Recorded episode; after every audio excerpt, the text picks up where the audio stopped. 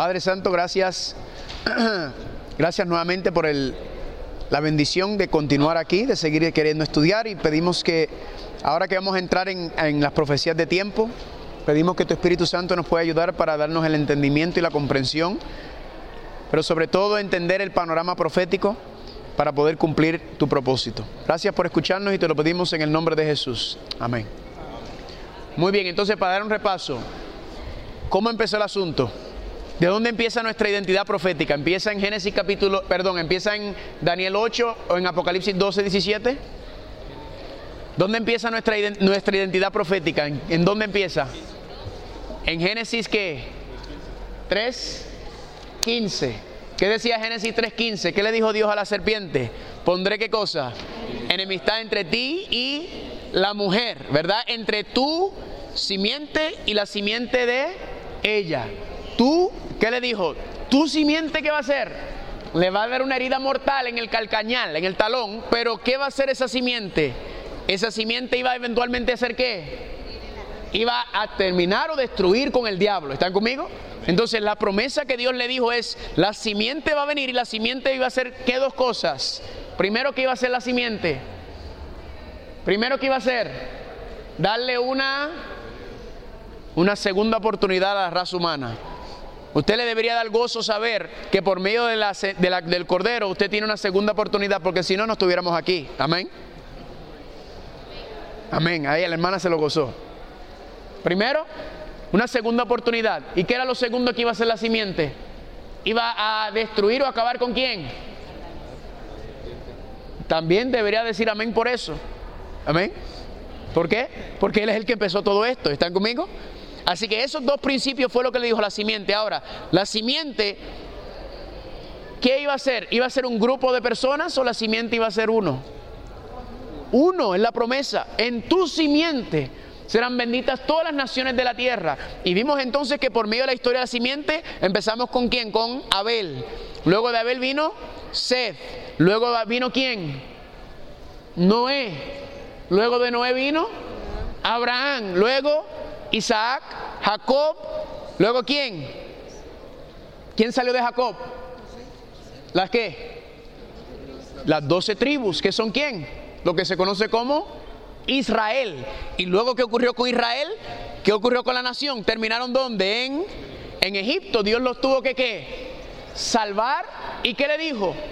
Ahora en ustedes, yo quiero que ustedes sean mi pueblo santo, que ustedes sean mi nación santa. ¿Cuál era el propósito de ellos? El propósito de ellos era que, era que por medio de ese linaje iba a venir quién? ¿Quién iba a venir? La simiente, ¿están conmigo? La promesa iba a venir por medio de ellos y todo lo que Dios está haciendo, si usted quiere resumir las escrituras hebreas, lo que le llaman el Viejo Testamento, en una frase bien sencilla, en las escrituras hebreas es el intento del diablo de acabar con la simiente, en otras palabras, el diablo no quiere que la simiente nazca. El diablo está haciendo todo lo posible para que esa simiente no nazca. ¿Por qué? Porque el diablo sabe que si esa simiente nace, ¿qué va a pasar?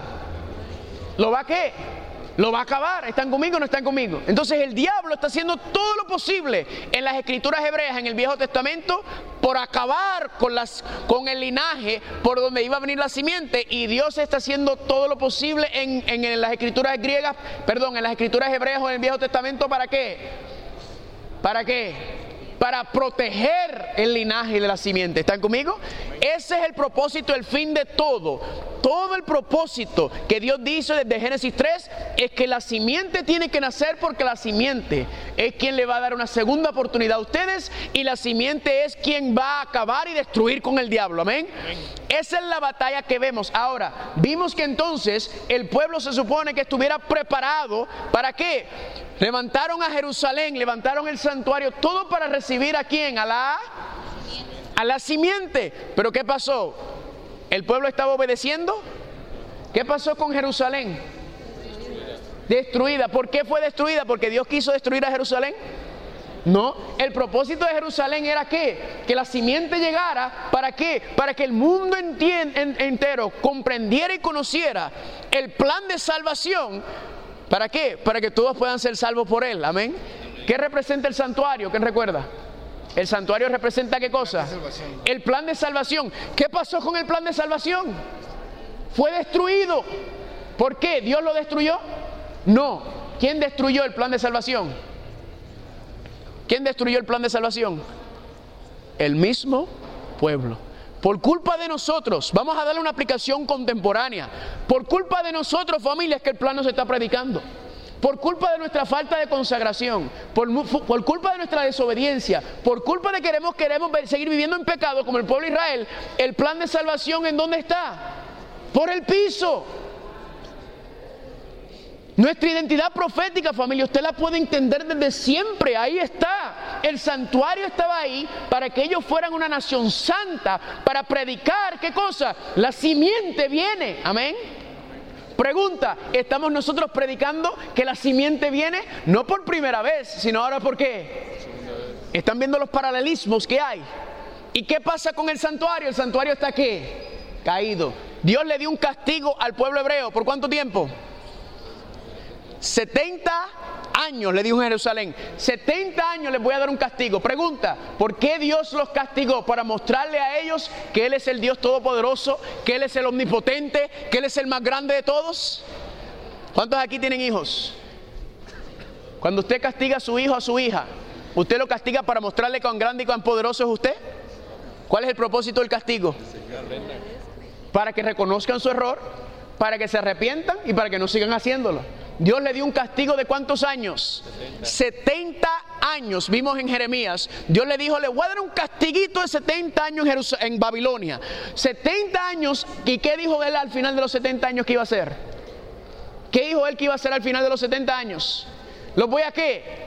¿Los voy a qué? Vamos a leerlo, vamos a mirarlo aquí. Dice aquí en Jeremías Ta, ta, ta, Míralo ahí. Jeremías 25, 11. Y toda esta tierra, hablando de Jerusalén, será qué? Será puesta en desolación y espanto. Y servirán estas naciones al rey de Babilonia cuánto tiempo? 70 años. Si usted tiene un teléfono inteligente, sáquelo por favor. Vamos a empezar a hacer cálculos. Vamos, le voy a mostrar las profecías de tiempo que habíamos hablado dentro del comienzo las profecías de tiempo, familia, son marcadores proféticos que Dios ha puesto. ¿Con qué propósito? Para creer en Dios. Amén. ¿Cuántos sacaron su teléfono inteligente? Mejor dicho, tu computadora que hace llamadas, porque eso es lo que es. Saca la calculadora. ¿En qué año fue que Dios le dijo a ellos, 70 años le voy a dar al pueblo en Babilonia? ¿Están conmigo o no están conmigo? Eso pasó en el año 608. Ponga ahí 608 antes de Cristo. Antes de Cristo no lo puedes poner, pero son 608. ¿Están conmigo? 608. Dios le dijo, 70 años van a estar en Babilonia y 70 años los voy a dejar ahí castigados. Pero ¿qué quería hacer Dios al final de los 70 años? Noten lo que dice.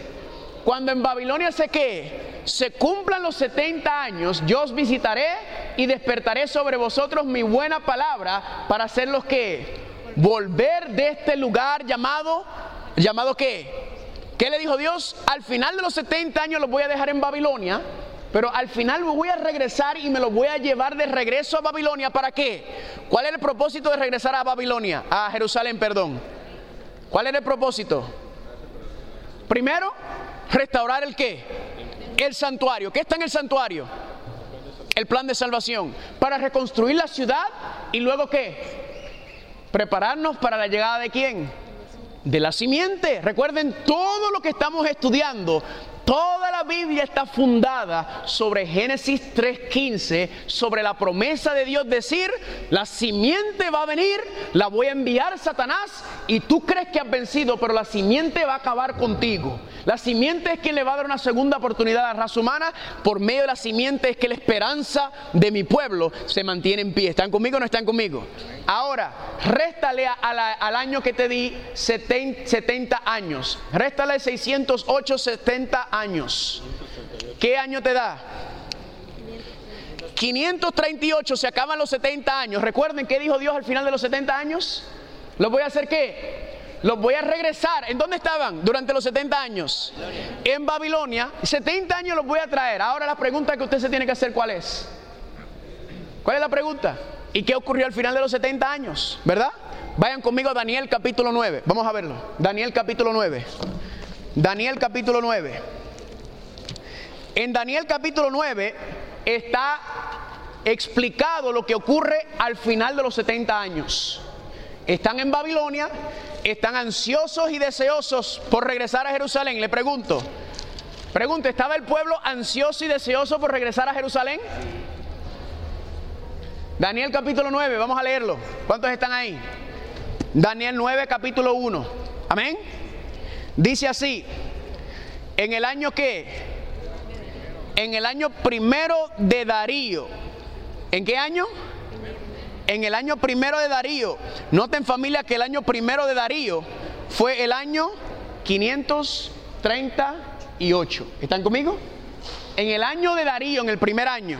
¿En qué año fue que le dije que se iba a, que se iba a terminar los 70 años? 538. ¿En el qué? 538. Perdón, era 606. Me equivoqué por dos años, disculpen. No es 608, es 606. Dale reset. Dale reset. 606, réstale 70. Ahora. Yo decía, pero vea que 506 no puede ser. Ahora sí cuadré. 606, réstale 70. ¿Cuánto les da? Ahora sí. Recuerden que el tiempo va al revés porque esto está ocurriendo antes de Cristo. Ahora, el primer año de Darío fue en el año 530 y 36. O sea, ¿En qué año? No, 538. El primer año de Darío fue el año 538. ¿En qué año se cumplen los 70 años? En el 536. O sea que faltan cuántos años para cumplirse los 70 años. ¿Me están entendiendo? Porque recuerden que va al revés. Si no recuerdas que el tiempo va al revés, uno se confunde. Es el año 538, el primer año de Darío. La profecía de los 70 años se cumple en el año 536. O sea que faltan cuánto tiempo? Dos años. Sigamos leyendo. Disculpen esa, esa, ese ahí. Versículo 2. En el año primero de su reinado, yo Daniel miré atentamente los libros, el número de los años del que habló quién. El Señor al profeta quién. Al profeta Jeremías que había de cumplirse las desolaciones de Jerusalén en cuánto tiempo? 70 años. En otras palabras, Daniel en el año 538 está estudiando la misma profecía que usted y yo. Daniel está mirando la historia del pueblo de Dios y lo está mirando y está mirando el panorama y él viene y estudia la profecía de Jeremías de los 70 años y él dice que, oh, aquí está la profecía de los 70 años y dice que 70 años y cuando Daniel saca los cálculos se da cuenta que los 70 años se cumplen en qué? En dos años. Pero ¿cuál es el problema? Que si estamos llegando al final de la profecía de tiempo, ¿qué se supone que el pueblo esté? ¿Está en qué? Ansioso, deseoso. ¿Por qué? Por salir corriendo de Babilonia. ¿Para qué? Para regresar a Jerusalén, levantar el santuario y prepararse para la llegada de quién? De la simiente. Pregunta, ¿estaban ellos ansiosos y deseosos por salir de Babilonia? Estaban peor que cuando entraron. Porque ¿saben por qué familia? Ahora estaban enamorados de la comida de Babilonia, de las modas de Babilonia, de los entretenimientos de Babilonia, de las películas de Babilonia, de las diversiones de Babilonia. Ellos en vez de estar tristes, ansiosos por regresar a Jerusalén para prepararse para qué? Recuerden todo el proceso, todo el propósito es que venga la simiente, porque Él es el que nos va a salvar. Y ellos en vez de estar ansiosos y deseándose, familia, se han acomodado a la vida en Babilonia. ¿Y qué nos llama la Biblia? En Apocalipsis 18 nos dice que salir de ella y nosotros enamorados de Babilonia. Noten que sigue diciendo Daniel capítulo 9. ¿Qué hace Daniel? Volví mi rostro a Dios el Señor, versículo 3, buscándole en oración y ruego, en ayuno, silicio y ceniza. Eso es lo que se entiende como afligir el alma. Y oré al Señor mi Dios e hice confesión diciendo, ahora Señor Dios grande, digno de ser temido, que guardas el pacto y la misericordia con quién. ¿Con quién es que Dios guarda la misericordia y el pacto? Con los que te aman y qué. No olvides, hermano y hermana, por favor, que el amor de Dios es incondicional. Amén. Pero la misericordia de Dios es condicional. Aquí dice claramente que el pacto y la misericordia de Dios es condicional para quienes para los que lo aman y los que lo aman, ¿qué van a hacer? Van a guardar sus mandamientos. ¿Están conmigo? La obediencia es el resultado del amor de Dios. La obediencia es el resultado de ver cuánto Dios nos ama. Es la prueba, la evidencia que se presenta para saber si usted lo ama. Porque cuando usted ama a alguien, pregunta, ¿es fácil obedecer, sí o no? Sí. Si usted ama a alguien, la persona le dice, mi amor, tú me puedes hacer esto, por favor. ¿Qué usted hace cuando está enamorado? Ay, sí, mi amor, todo lo que tú quieras. Ay, sí, ven, dale. Anda brincando y corriendo para... Pero cuando usted no ama a una persona y la persona te dice algo, usted... Con una carga, puede que lo hagas, pero no lo vas a hacer por amor. ¿Me están entendiendo o no me están entendiendo? Aquí dice que Daniel entonces empezó a hacer qué? Daniel empezó a afligir el alma. Daniel empezó a decir que no le voy a, no vamos a leer el capítulo 8 porque por asunto de tiempo se lo dejo de tarea. Es una de las oraciones más lindas que hay en la Biblia. Daniel aflige el alma. Daniel tira todo lo que él tiene diciéndole, "Señor, por favor, perdónanos." Amén. Perdónanos. ¿Por qué me gusta Daniel? Porque Daniel no es como nosotros. Si fuéramos nosotros que estuviéramos en la situación de, Daniel en Babilonia, ¿qué diríamos? Ay Señor, yo no sé qué tú vas a hacer con este pueblo sinvergüenza que tienes aquí. Esta gente, mira cómo, mira cómo comen, mira cómo viven, mira cómo se comportan. Daniel no hace eso. Daniel se incluye en este asunto. ¿Por qué? Porque familia, el pueblo de Dios es una familia. Estamos juntos en esto. ¿Están conmigo? Esto no es que si yo y señalando al otro. Esto es un asunto de conjunto. Dios ha establecido su pueblo con un propósito de que juntos nos podamos ayudar, consolar, alentar, fortalecer en este camino, en esta lucha, porque esto no es fácil.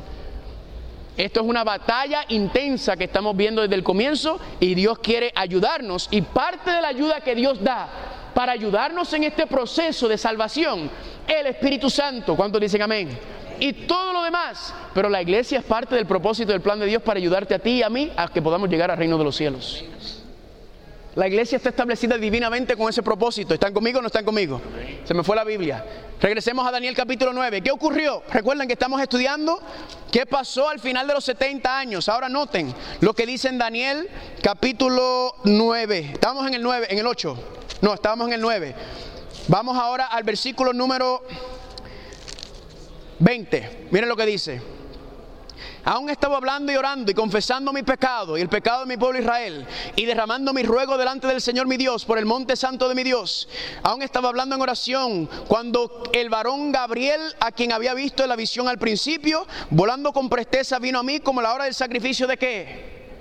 ¿Quién se le apareció a Gabriel? Daniel está orando, Daniel está afligiendo el alma y ¿quién se apareció? Gabriel. Sigue diciendo, versículo número 22. Y me hizo entender y habló conmigo diciendo, Daniel, ahora he salido para darte sabiduría y entendimiento. Al principio de tu ruego fue dada la orden y yo he venido para qué? Para enseñártela porque tú eres muy amado. Le hago una pregunta. ¿Qué es, según la ciencia, qué es lo más rápido que existe en el mundo, en el universo? La luz. ¿Verdad que sí? La luz es lo más rápido. Acabamos de leer y mostrar bíblicamente que un ángel es más rápido que la luz. ¿Por qué? Porque dice aquí que al principio de tu ruego fue dada la orden. En otras palabras, Daniel estaba orando y Gabriel en dónde estaba? En el cielo.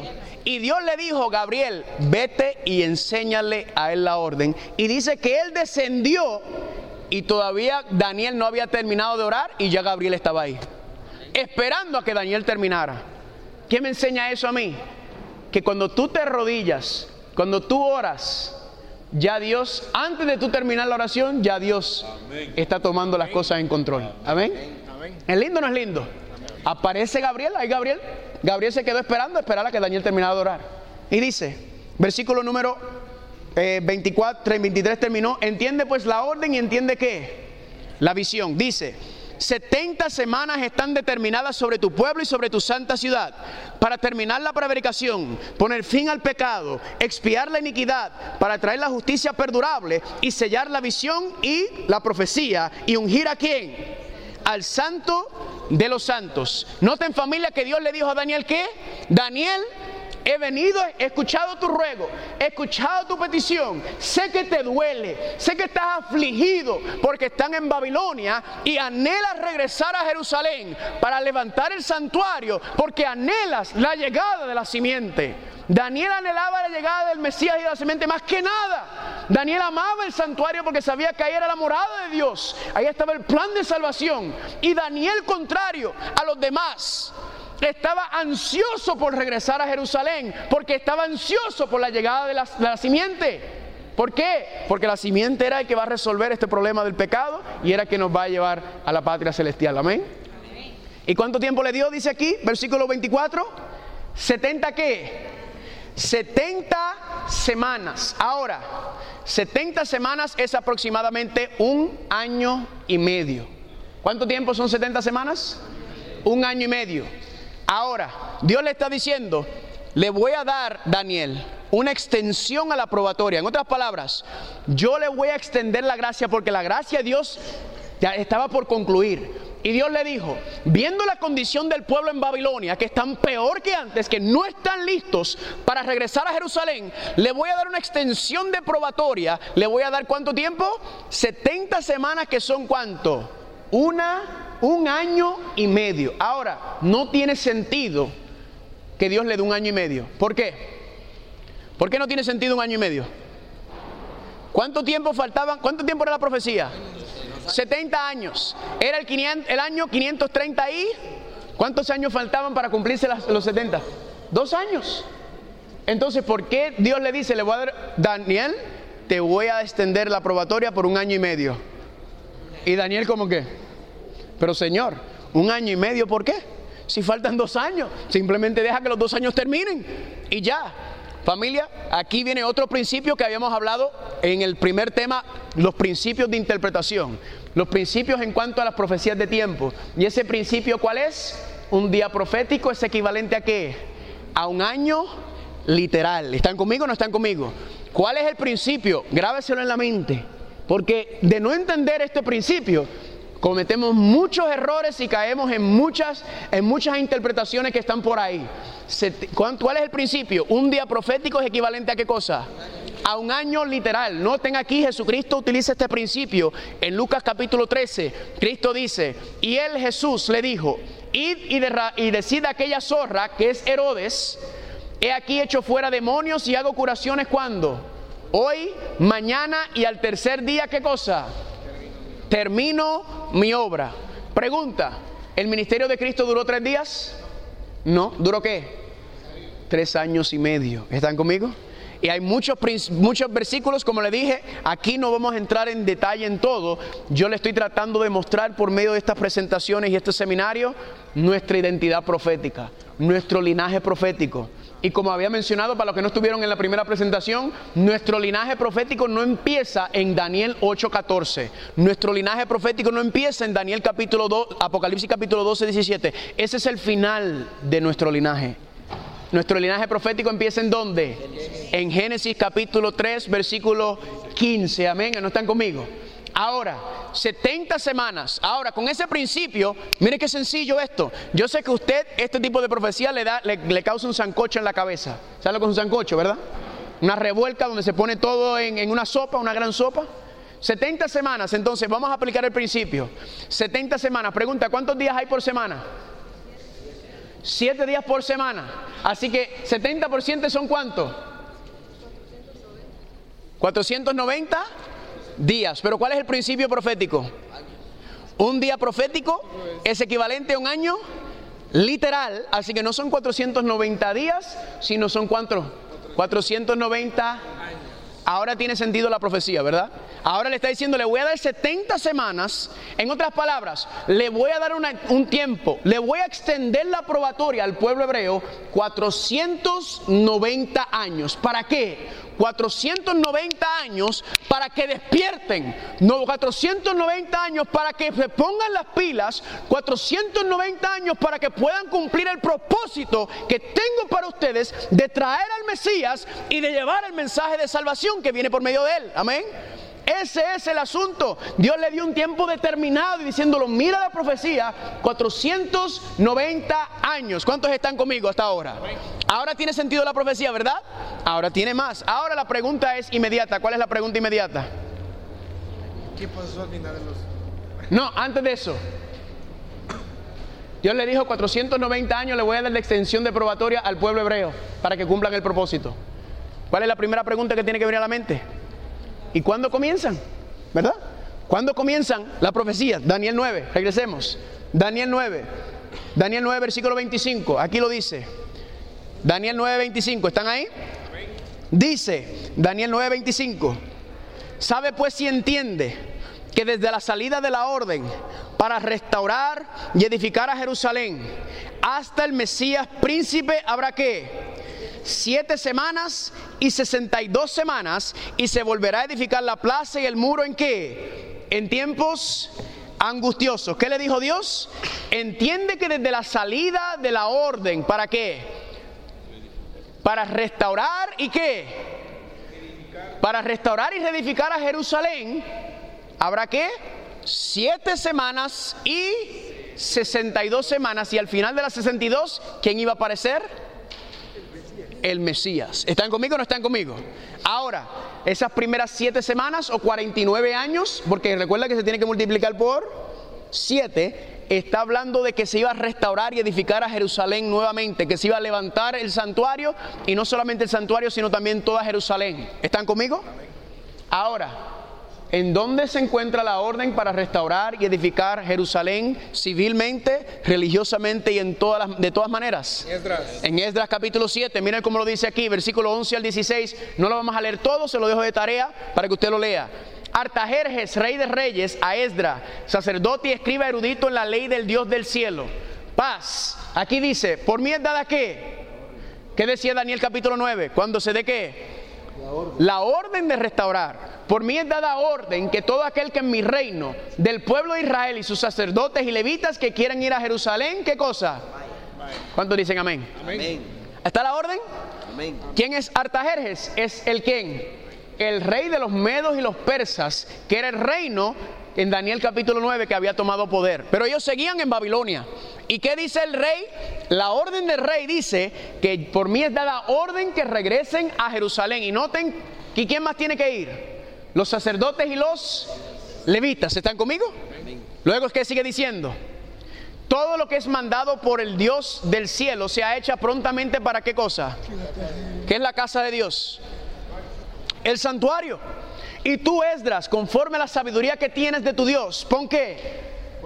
Jueces y gobernadores que gobiernen a todo el pueblo que está al otro lado del río. O sea, no solamente era el elemento religioso, el santuario, el sacerdocio, los levitas, sino también Dios le está diciendo que regrese y establece orden civil. Porque, ¿qué pasa? Si tú levantas el santuario en medio de todas esas naciones paganas, ¿qué iba a pasar? No te iban a dejar, te iban a tumbarlo. Entonces Dios le dice que quiero que levantes todo junto. Te estoy dando el poder civil, el poder de- incluso económico. El rey le dijo, te lo doy todo para que tú levantes tu el santuario, para que levantes a Jerusalén nuevamente. ¿Para qué? ¿Para cuál es el propósito de todo eso? ¿Para la llegada de quién? De la simiente. Recuerden, este es el propósito, Dios cumpliendo sus propósitos. Ahora, ¿qué ocurrió familia? ¿Cuándo se dio la orden? Esdras capítulo 7, versículos 7 y 8. En el séptimo año del rey Artajerjes, dice, y llegó a Jerusalén en el mes quinto del año séptimo del rey. La historia enseña que el séptimo año del rey Artajerjes es qué año? El otoño del 457. Escúcheme bien. Hay cuatro órdenes que se dan entre los libros de Esdras y Nehemías para restaurar el santuario. ¿Cuántas órdenes hay? Cuatro. Hay mucha confusión en el cristianismo en cuanto a esta profecía porque quieren aplicarlo a las otras tres órdenes. Si usted hace los cálculos, si le voy a enviar la información, si usted quiere, como le mencioné, me da su correo electrónico y le envío toda la información. Todas las demás órdenes cuando usted le aplica el principio profético, la aplicación profética, ninguna va a cumplir con la llegada del Mesías. ¿Están conmigo? Todas fallan por mucho. La única orden es la orden de Esdras capítulo 7, que se dio en qué año? En el año 457, pero específicamente ¿dónde? En el En el otoño se da la orden. ¿Están conmigo? Así que ya tenemos la fecha, ya tenemos el periodo profético. ¿Qué tenemos que hacer? ¿Sacar qué? Saquen la calculadora otra vez. Yo quiero que usted lo haga, para que usted lo vea, para que usted lo, lo, lo ponga en práctica. ¿Cuántos están conmigo? Daniel 9:25, ¿qué dice? Sabe pues si entiende que desde la salida de la orden para restaurar y edificar a Jerusalén, ¿cuándo se dio la orden? En el 457, hasta el Mesías príncipe habrá que siete semanas, las primeras siete son para la reedificación y luego 62 semanas iba a aparecer quién? Ahora, empecemos, sumemos 7 más 62, ¿cuánto nos da? Eso es fácil, eso no necesita calculadora, ¿verdad? ¿Cuánto nos da? 69. 69. Noten, ¿cuánto tiempo es la profecía completa? 70 semanas. Aquí solamente estamos trabajando con las primeras 69. Ahora, hagamos el cálculo. ¿Cuánto es 69 por 7? Hágalo ahí. 400 qué? 483 días en 69 semanas. Pero ¿cuál es el principio profético que se aplica a la literatura apocalíptica? ¿Cuál es? Un día profético es equivalente a qué cosa? A un año literal. En otras palabras, escúcheme bien familia, para que podamos como que, como que saborearnos esto.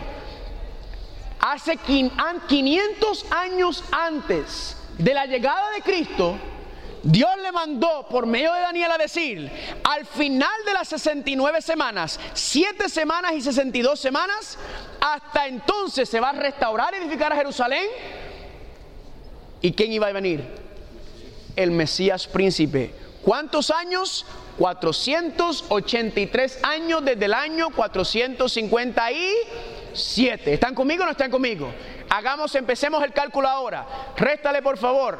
Lo pueden hacer como ustedes quieran. Pueden escribir el año 457 y restarle los 483 años o hacerlo al revés. Le va a dar, le va a dar el mismo cálculo. ¿Cuánto le da? ¿Qué año? El año Escúchame bien, las 69 semanas concluyen cuándo? ¿Cuándo concluyeron las 69 semanas? El año 26. Ahora, ¿qué es lo que pasa? Que fue en qué época que se da la orden? En el otoño. ¿Están conmigo o no están conmigo? En el año 26 concluyen las 69 semanas, pero tenemos que ir a dónde? Al otoño. Esto también a veces confunde un poco a la gente, pero esto no es muy difícil de entender. Le doy un ejemplo. Cuando un niño nace, una niña nace, ¿cuántos, cuántos, años tiene? No tiene año. ¿Verdad que no? ¿Cuándo es que cumple el año? Después del primer año, por eso cuando tienen seis meses, que dice, ¿cuántos años tiene? ¿O cuál es la edad del bebé? Tiene seis meses. No llega el año hasta cuándo? Hasta que se cumple el año completo. ¿Están conmigo? ¿Están conmigo o no están conmigo? ¿Por qué le digo eso? Porque igual usted, la edad que usted tiene ahora, no sé cuál es la edad suya, le voy a dar la mía. La edad mía es 40 años. Yo tengo 40 años, pero yo no tengo 40 años. Yo tengo 40 y qué? Yo tengo 40 y yo cumplo en febrero. Así que ¿cuántos años yo tengo? 40 años con canto. Con 10 meses. ¿Están conmigo o no están conmigo? Yo no tengo 40 años, yo tengo 40 años y 10 meses. Si quiere calcular los días y la hora, usted hágalo usted. ¿Me están entendiendo? Cuando dice que las, 69 semanas terminaron, al final del 26 significa que ahí concluyen, pero ¿qué pasa? Que la orden se dio en el otoño. Así que del año 26 tenemos que pasar a qué año? Al próximo año que es qué año? El año 27. ¿Están conmigo? Se cumple entonces en el año en el otoño del año 27 concluyen las 69 semanas. Ahora la pregunta es, ¿Qué ocurrió al final de las 69 semanas o de los, de los 483 años? Escúchame bien, 500 años antes, donde la profecía decía que iba a aparecer quién? El Mesías. ¿Y qué ocurrió en el año 27, familia? Mire qué sencillo.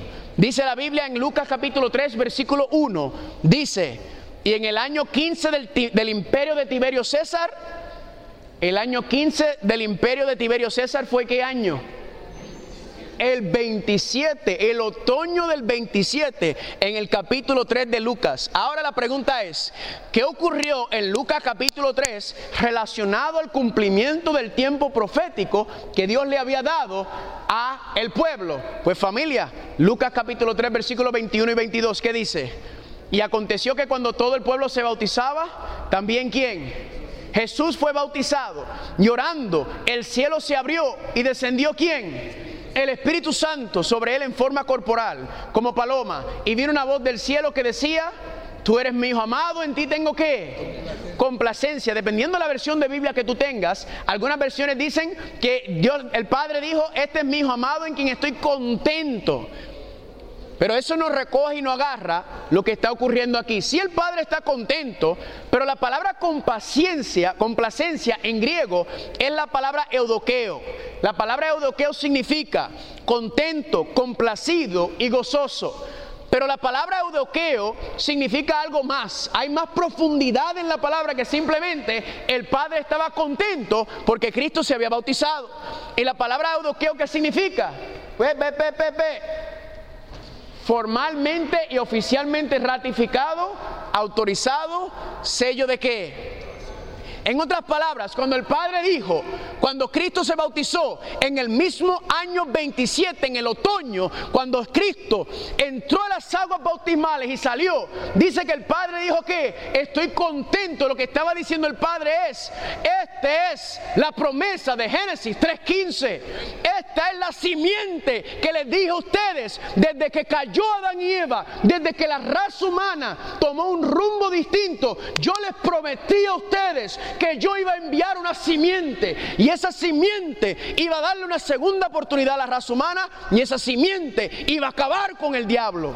Cuando Cristo sale de las aguas bautismales, lo que el Padre está diciendo es, aquí está la, promesa cumplida. Aquí está el que iba a salvar a la raza humana. Este es el Mesías. Esta es la simiente de Génesis capítulo 3.15. Amén. ¿Están viendo? A lo mejor usted estaba desde ahorita sentado ahí, pero ¿qué es esto? Aquí está, familia. Por eso le estoy diciendo, nuestra identidad profética no comienza en Daniel 8, ni en Apocalipsis 12, 17. Es parte del linaje de nuestra identidad profética. La identidad profética comienza de Génesis 3.15 y aquí estamos viendo parte del cumplimiento. Porque es la simiente quien iba a cumplir, quien iba a arrasar y terminar con todo este asunto. ¿Cuántos están conmigo? ¿Están conmigo o no están conmigo? Ahora, apareció el Mesías. ¿Quieren que termine con la profecía o pasamos a Apocalipsis capítulo 12? Vamos a terminar con la profecía, ¿verdad? ¿Se la termino? Se la termino porque luego vamos a ir a Apocalipsis 12 y a las siete iglesias de Apocalipsis capítulo 2 y 3 y les voy a mostrar el patrón a partir de este momento. Porque este momento proféticamente no es solamente la llegada del Mesías. A partir de este evento es que el libro de Apocalipsis se va desglosando clara y detalladamente sobre nuestra identidad profética. Todo parte desde este momento. Por eso es tan clave entender esta fecha y esta profecía. ¿Cuántos están conmigo? Ahora pregunto, ¿se terminó el tiempo de probatoria de los hebreos? ¿Se terminó el tiempo de probatoria? ¿No? ¿Cuánto tiempo Dios le dio? Año y medio. 70 semanas. ¿Cuánto llevamos hasta ahora?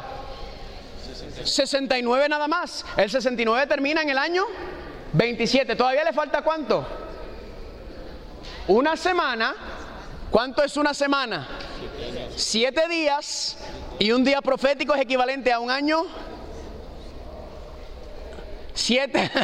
Un día profético es equivalente a un año literal. Quiere decir que no les queda siete días. ¿Le quedan cuánto tiempo al pueblo hebreo? Siete años. ¿Están conmigo? Así que Cristo viene, es ungido. Es viene, aparece el Mesías. Comienza su ministerio. ¿Todavía le queda qué cosa? ¿Todavía le queda? Todavía le queda esa última semana de la profecía. ¿Están conmigo o no están conmigo? Esto yo lo voy a hacer solamente por terminar la profecía. Esto no lo, no, lo estoy aplicando literalmente, aunque se le puede dar la aplicación. Ahora, noten qué ocurrió en la última semana. Daniel 9:26, ¿qué dice? Después de las 62 semanas, ¿se qué? Se quitará la vida al Mesías, más no por cien. En otras palabras, después del año 27, el Mesías, ¿qué iba a pasar? Iba a morir. Y noten qué más dice, Daniel 9:27, y por una semana, o sea, la última semana de la profecía, ¿qué hará? Confirmará el pacto con muchos y a la mitad de la semana hará cesar el sacrificio y la ofrenda. Noten esto, Daniel 9, 26 y 27 son lo que se conoce como un paralelismo hebreo.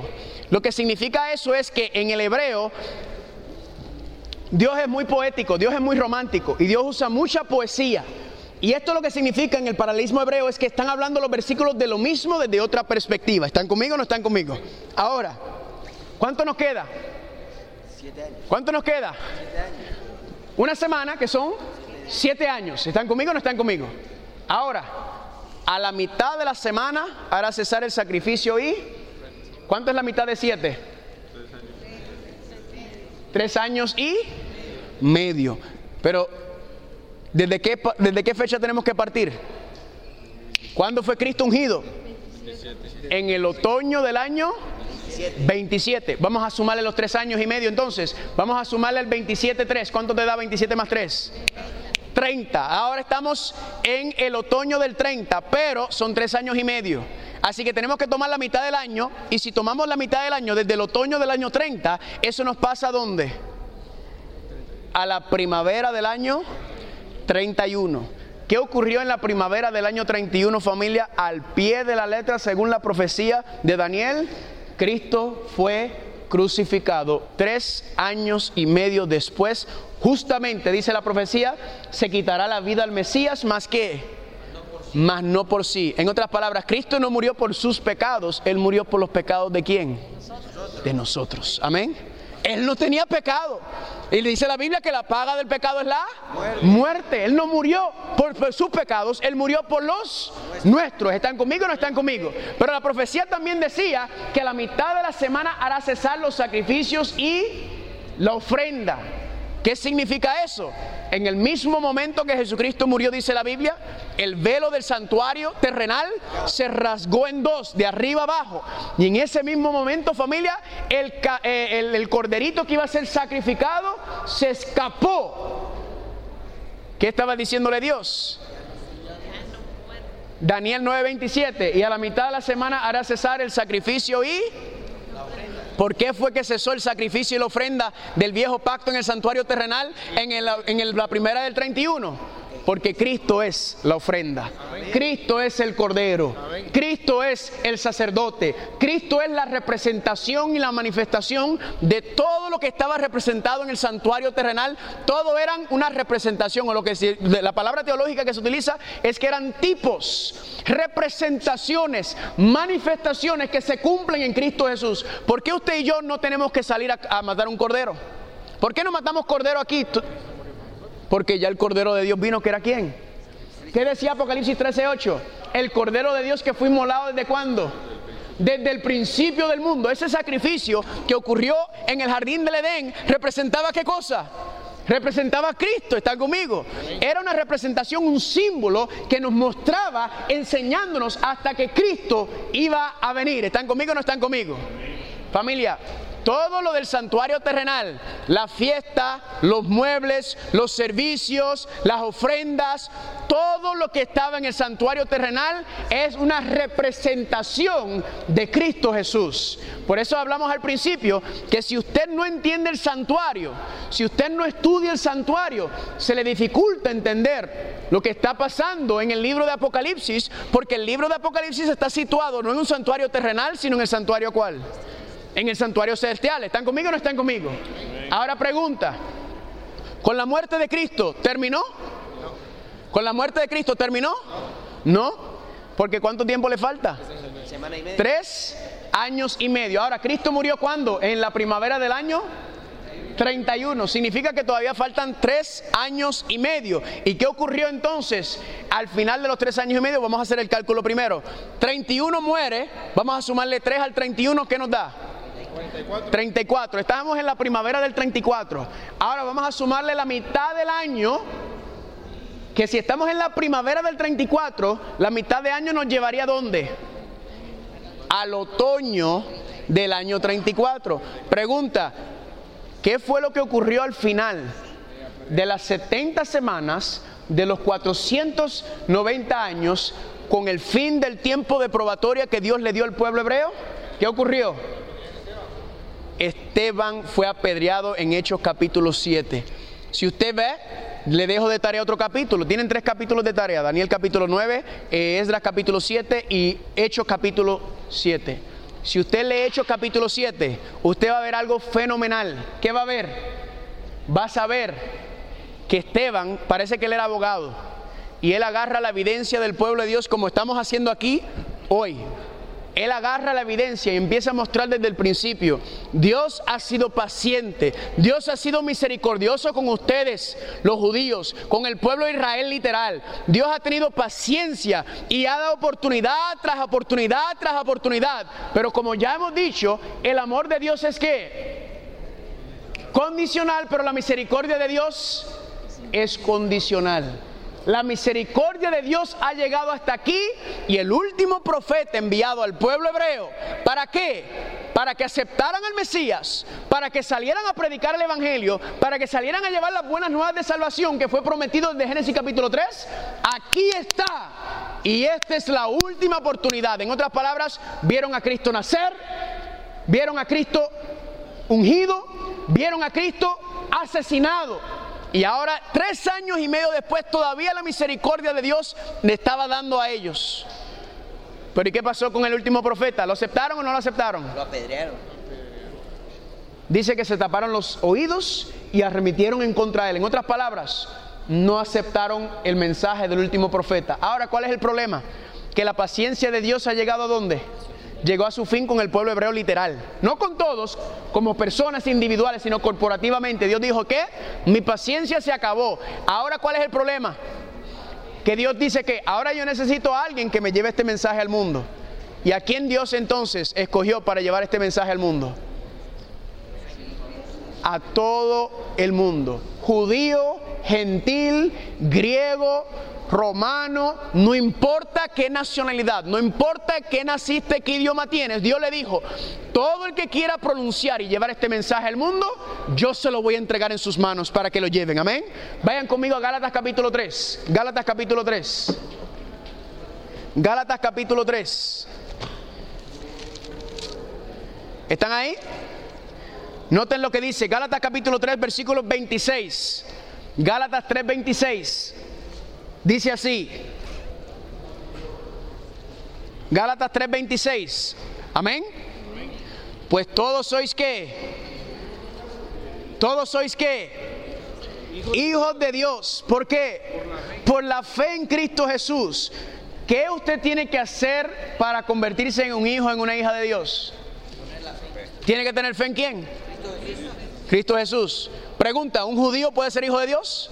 Sí. ¿Un, ¿Un africano puede ser hijo de Dios? ¿Un jamaiquino puede ser hijo de Dios? ¿Un puertorriqueño puede ser hijo de Dios?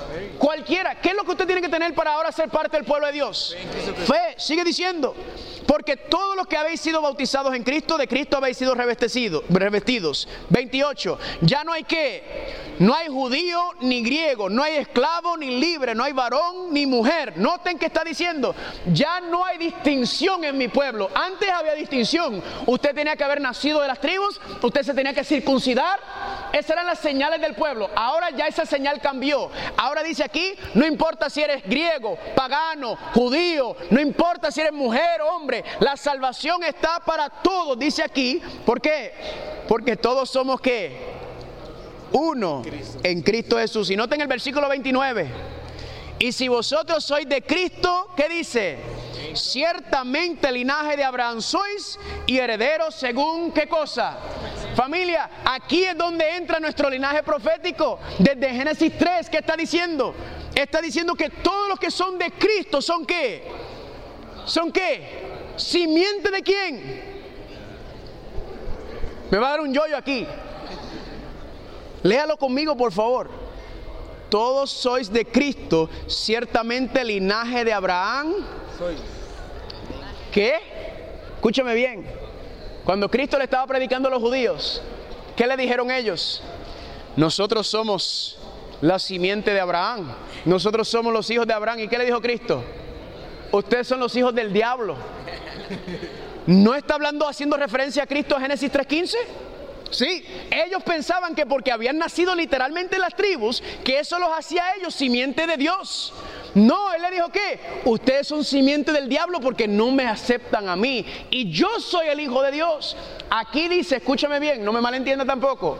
Toda persona que acepta a Cristo Jesús como su Señor y Salvador se convierte en hijo, en hija de Dios y eres injertado dentro del pueblo de Israel. Amén. Amén. Eres judío. Somos, no literalmente, sino por medio de qué? Por medio de la simiente de la mujer que es quién. Cristo significa que gracias a Cristo Jesús, por él haberse hecho humano, no judío, humano, al él entonces familia, haber tomado nuestro lugar, a morir por nosotros, no, gracias a él somos adoptados dentro del pueblo y de la familia de Dios. Y todo el que rechaza a Cristo, ¿qué ocurre? Está sacado fuera de la familia. ¿Están conmigo? Por eso no hay identidad. Que si judío, que si puertorriqueño, que si cubano, que si guatemalteco, que si mexicano, que no importa nada de eso. En asuntos espirituales, el único asunto que dice aquí que identifica al pueblo de Dios son aquellos que tienen a Cristo Jesús. Levánteme la mano cuántos son el linaje de Abraham entonces. Amén. ¿Me están entendiendo familia? Y por eso esta, esta profecía es tan importante porque va marcando, va eh, marcando el lugar en donde nosotros que no éramos parte del pueblo de Dios por medio de Cristo Jesús, ahora somos injertados al linaje profético de la simiente de Génesis 3.15. ¿Cuánto dice amén? amén? No se preocupen que vamos a llegar. Ahora, Apocalipsis 12. Apocalipsis 12. Aquí entonces todo lo que presenté en estas primeras dos horas es para la presentación de nuestro linaje profético. Porque usted lo hubiera pensado hasta Daniel 8, Apocalipsis 12, no. Nuestro linaje profético, quienes somos, comienza desde Génesis capítulo 3, 15. Noten lo que dice Apocalipsis capítulo 12. Noten la continuación de la profecía. Dice, apareció en el cielo qué cosa? Una gran señal que era una mujer vestida de qué? Del sol, con la luna debajo de sus pies y sobre su cabeza una corona de qué? Y estando qué? Encinta, clamaba con dolores de parto en la angustia del alumbramiento. ¿De dónde hemos visto que está diciendo que una mujer iba a dar a luz a una simiente? ¿De dónde viene ese lenguaje? De Génesis 3. La continuación de la profecía de Génesis 3, familia, se encuentra en Apocalipsis capítulo 12. ¿Están conmigo o no están conmigo? Cuando regresemos en la tarde, creo que es a las 3 de la tarde si no me equivoco, vamos a estudiar Apocalipsis capítulo 12 y le voy a mostrar que en Apocalipsis capítulo 12 están detallados, explicados las siete etapas de la iglesia o el pueblo de Dios. ¿Están conmigo? Y vamos a ver cómo ese linaje de Apocalipsis 12 nos lleva directamente hasta nuestros tiempos ahora en el tiempo moderno. ¿Están conmigo o no están conmigo? Ya me estoy empezando a, a, a, a, a revolcar. Así que no se preocupe si me pongo así medio loco. Ustedes no se preocupen. Es que estas cosas son ricas, familia. ¿Por qué? Porque nosotros podemos encontrar nuestra identidad profética. Nuestro linaje profético está establecido en dónde? En, la, en Apocalipsis. ¿Desde cuándo? Desde Génesis. ¿Están conmigo? Dios había pensado, como dije, cuando Dios creó a Adán y Eva, Dios estaba pensando en ti. Dios estaba mirándote a ti, anhelándote a ti. Y no era una promesa terrenal. Era una promesa celestial la que Dios tiene para nosotros. Amén. Amén. Vamos a ponernos en pie, vamos a orar.